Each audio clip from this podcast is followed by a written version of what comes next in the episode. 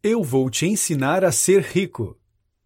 Porque a classe média atual sente que nunca progride financeiramente. Para o empresário e palestrante de sucesso Ben Zruel, a resposta está nos gastos para manter um padrão de vida mais alto do que a família pode ter, o que acaba levando a dívidas com juros altíssimos, que só são pagos contraindo novas dívidas. É possível escapar dessa situação? De acordo com Eu Vou Te Ensinar a Ser Rico, não apenas se pode abandonar o endividamento, mas também é possível, ao mesmo tempo, construir a tão desejada liberdade financeira, com passos bastante simples. Interessado? Vamos conferir as dicas do autor. Perdendo o sono. É muito comum iludir-se com campanhas publicitárias que fazem certas compras parecerem irresistíveis. Todos os dias, milhões de brasileiros adquirem produtos que estouram o orçamento e acabam recorrendo para empréstimos para fechar a conta do mês. Mas empréstimos devem ser pagos e os juros são altos. Para fugir disso, muitas famílias optam por fazer essas compras no cartão de crédito, pensando que assim controlam melhor seu orçamento. Essa, porém, é uma falsa escolha. Quem nunca estourou o cartão e se desesperou ao pensar que não conseguiria pagar a conta no mês seguinte? A angústia ocorre devido ao medo de ver as dívidas se acumulando e ter que tomar decisões muito difíceis, como escolher entre pagar a prestação da casa e comprar comida.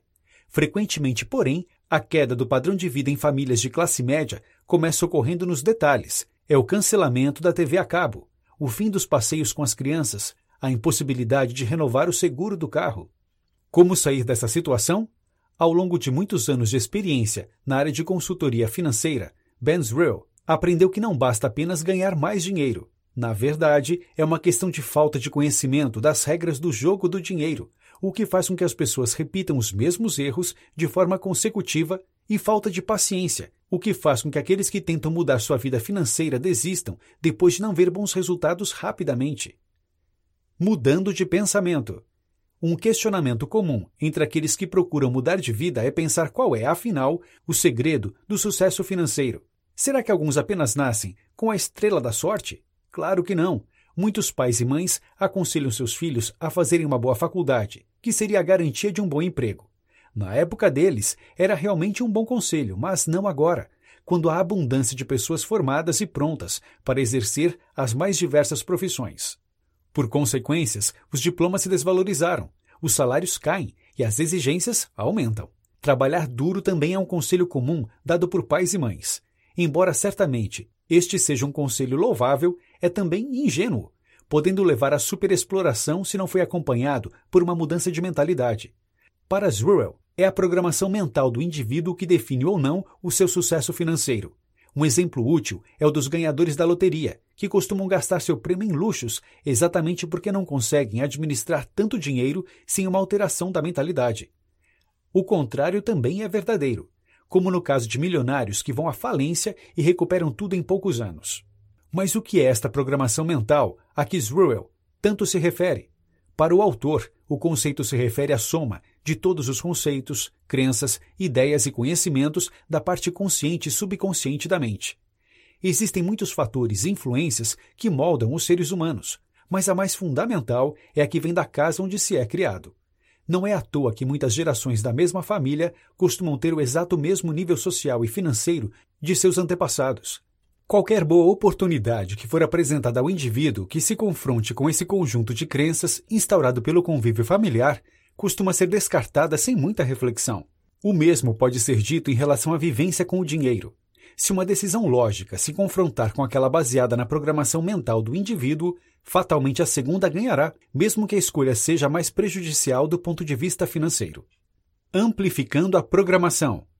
Logo de início, é preciso compreender que alterar o padrão mental é um longo e difícil processo. A velocidade da mudança depende de dois fatores: a profundidade das crenças antigas e a abertura para as crenças novas. Mas quais seriam aquelas benéficas para o sucesso financeiro?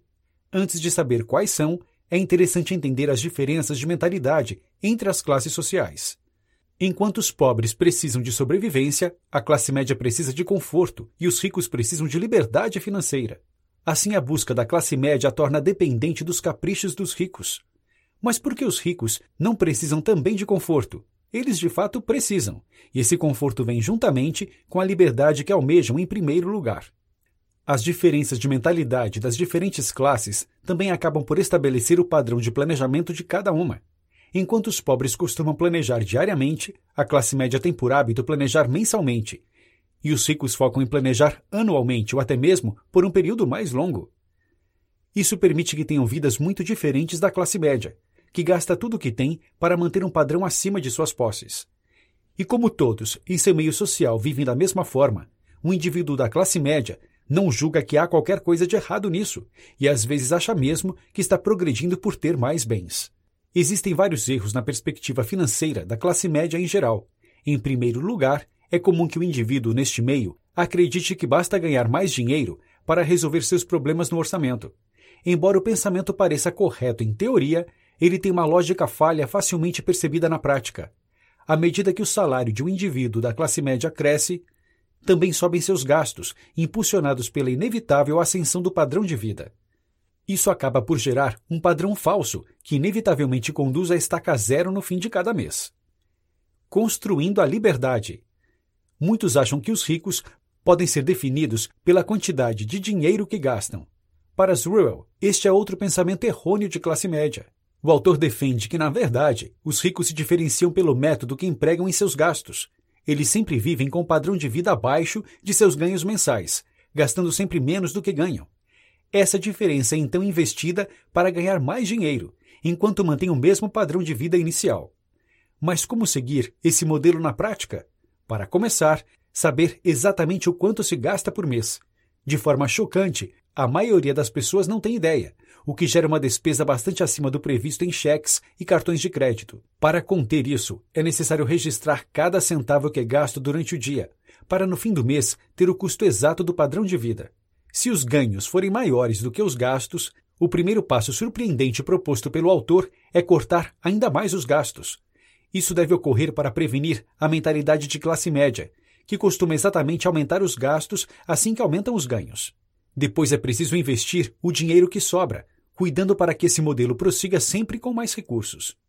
Se os gastos forem maiores do que os ganhos, Zruel sugere que não é necessário se punir desnecessariamente ao cortar radicalmente os gastos, até mesmo porque essa medida tem limites de ação bastante discerníveis. Ao invés disso, propõe ele mudanças doloridas, mas necessárias, para reequilibrar o orçamento, voltar à casa dos pais, colocar os filhos na escola pública, andar de ônibus, Apenas depois de medidas assim darem resultado é que será possível conquistar a liberdade financeira, muitas vezes tendo um padrão de vida superior ao de antes das medidas drásticas. Para isso é muito importante saber separar a vida pessoal da profissional, principalmente nos casos de microempreendedores. Em casos de crise financeira, esse segmento muitas vezes opta por cortar custos nos negócios, o que é sempre um erro. Sem investimentos, o negócio murcha, o que corta a renda do indivíduo. Começando o jogo. Anteriormente, aprendemos como lidar com o dinheiro e tomar algumas decisões considerando suas regras. A partir de agora, veremos como virar a partida e ganhar no final. Para começar, como solucionar de vez as dívidas acumuladas com erros passados. Muitos livros de finanças sugerem pedir orientação ao gerente do banco, mas Rural vê essa medida como apenas temporária. Ao invés disso, sugere um método radical para corrigir de vez a vida financeira e criar um padrão de vida superior. De início, devemos lembrar que não vivemos em qualquer país, estamos no Brasil, onde os juros legais dos bancos são os mais altos do mundo inteiro. Por que isso acontece? Não há qualquer justificativa para taxas tão altas em cartão de crédito e cheque especial.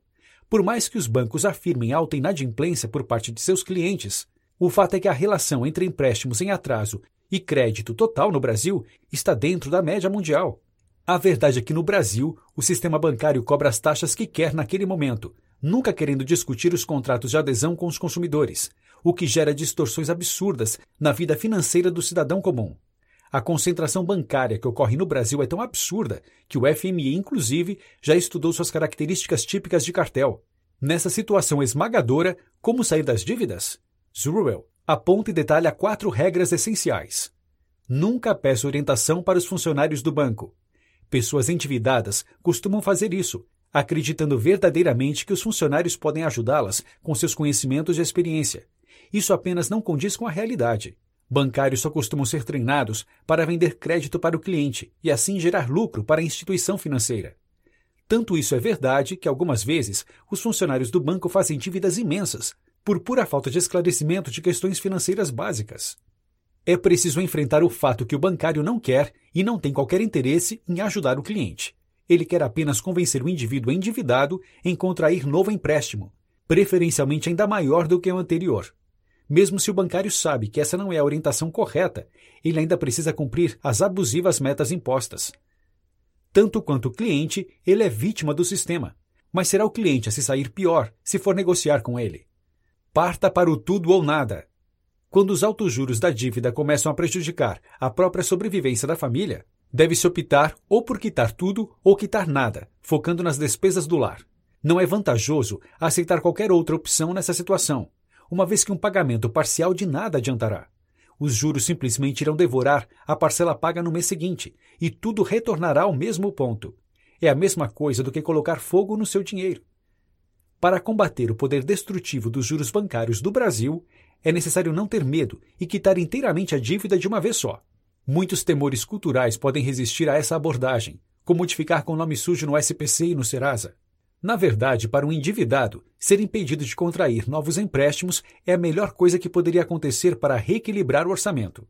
Além disso, o nome não fica sujo para sempre, uma vez que o novo Código Civil é explícito ao afirmar que o direito de cobrança de dívidas prescreve no prazo de cinco anos. Este é, aliás, um dos motivos pelo qual os credores tendem a renegociar a dívida o mais rápido possível.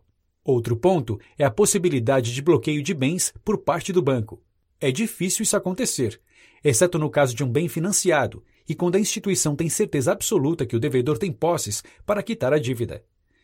Se os bancos fossem entrar com ações de cobrança judicial contra cada pessoa que deve a eles, seria o caos e, ao final, uma medida pouco lucrativa, considerando-se a quantidade de medidas judiciais. Dessa forma, a instituição financeira pode infernizar a vida do devedor e ameaçá-lo psicologicamente, mas nada poderia fazer com que ele tomasse a casa que o cidadão vive com sua família. Da mesma forma, um devedor não pode ser preso, exceto no caso de estelionato e falha em pagar pensão alimentícia. Se as cobranças começarem a ser intimidatórias ou impróprias, pode-se acionar a justiça. Por fim, o maior medo de quem prioriza as despesas da família sobre a dívida é a possibilidade de que os juros acabem tornando o empréstimo uma verdadeira bola de neve. Contudo, um dado que não costuma ser repassado pelos gerentes de banco é que a atribuição de juros só cessa seis meses após o cliente parar de pagar a dívida. Pouco depois disso, a instituição deixa de tentar ganhar com os juros e passa a negociar com o devedor para recuperar o que verdadeiramente emprestou.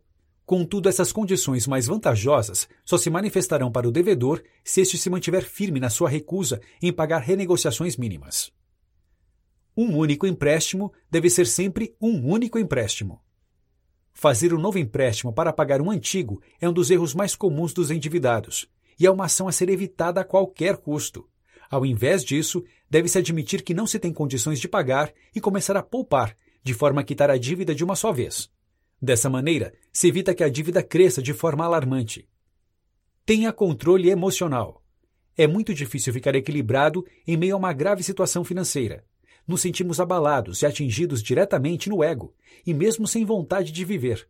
Mas é preciso lembrar que nenhum devedor está nessa situação porque quer, mas porque errou, como poderia acontecer com qualquer ser humano. Assim, não é razoável criar novos problemas, sejam familiares ou conjugais, por isso. Isso dificultaria que o indivíduo mantivesse consigo a coragem e determinação necessárias para tomar as atitudes certas para controlar a vida financeira. Alcançando a autonomia. Já percebemos que de nada adianta procurar sua liberdade financeira sem antes controlar o padrão de vida e quitar todas as dívidas de vez. Mas e depois? A partir do momento que se passa a fazer investimentos com o dinheiro poupado, já se iniciou o caminho para alcançar uma renda mensal vitalícia. E fazer efetivamente os investimentos, e não apenas deixar o dinheiro parado na poupança, é muito importante para alcançar esse objetivo.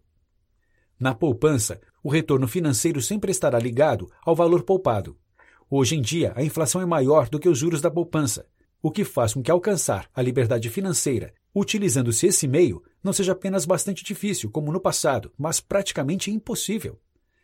Com investimentos já é diferente. Dependendo de qual é feito, o retorno pode ser muitas vezes desproporcional ao dinheiro investido. Então, qual investimento é o mais vantajoso?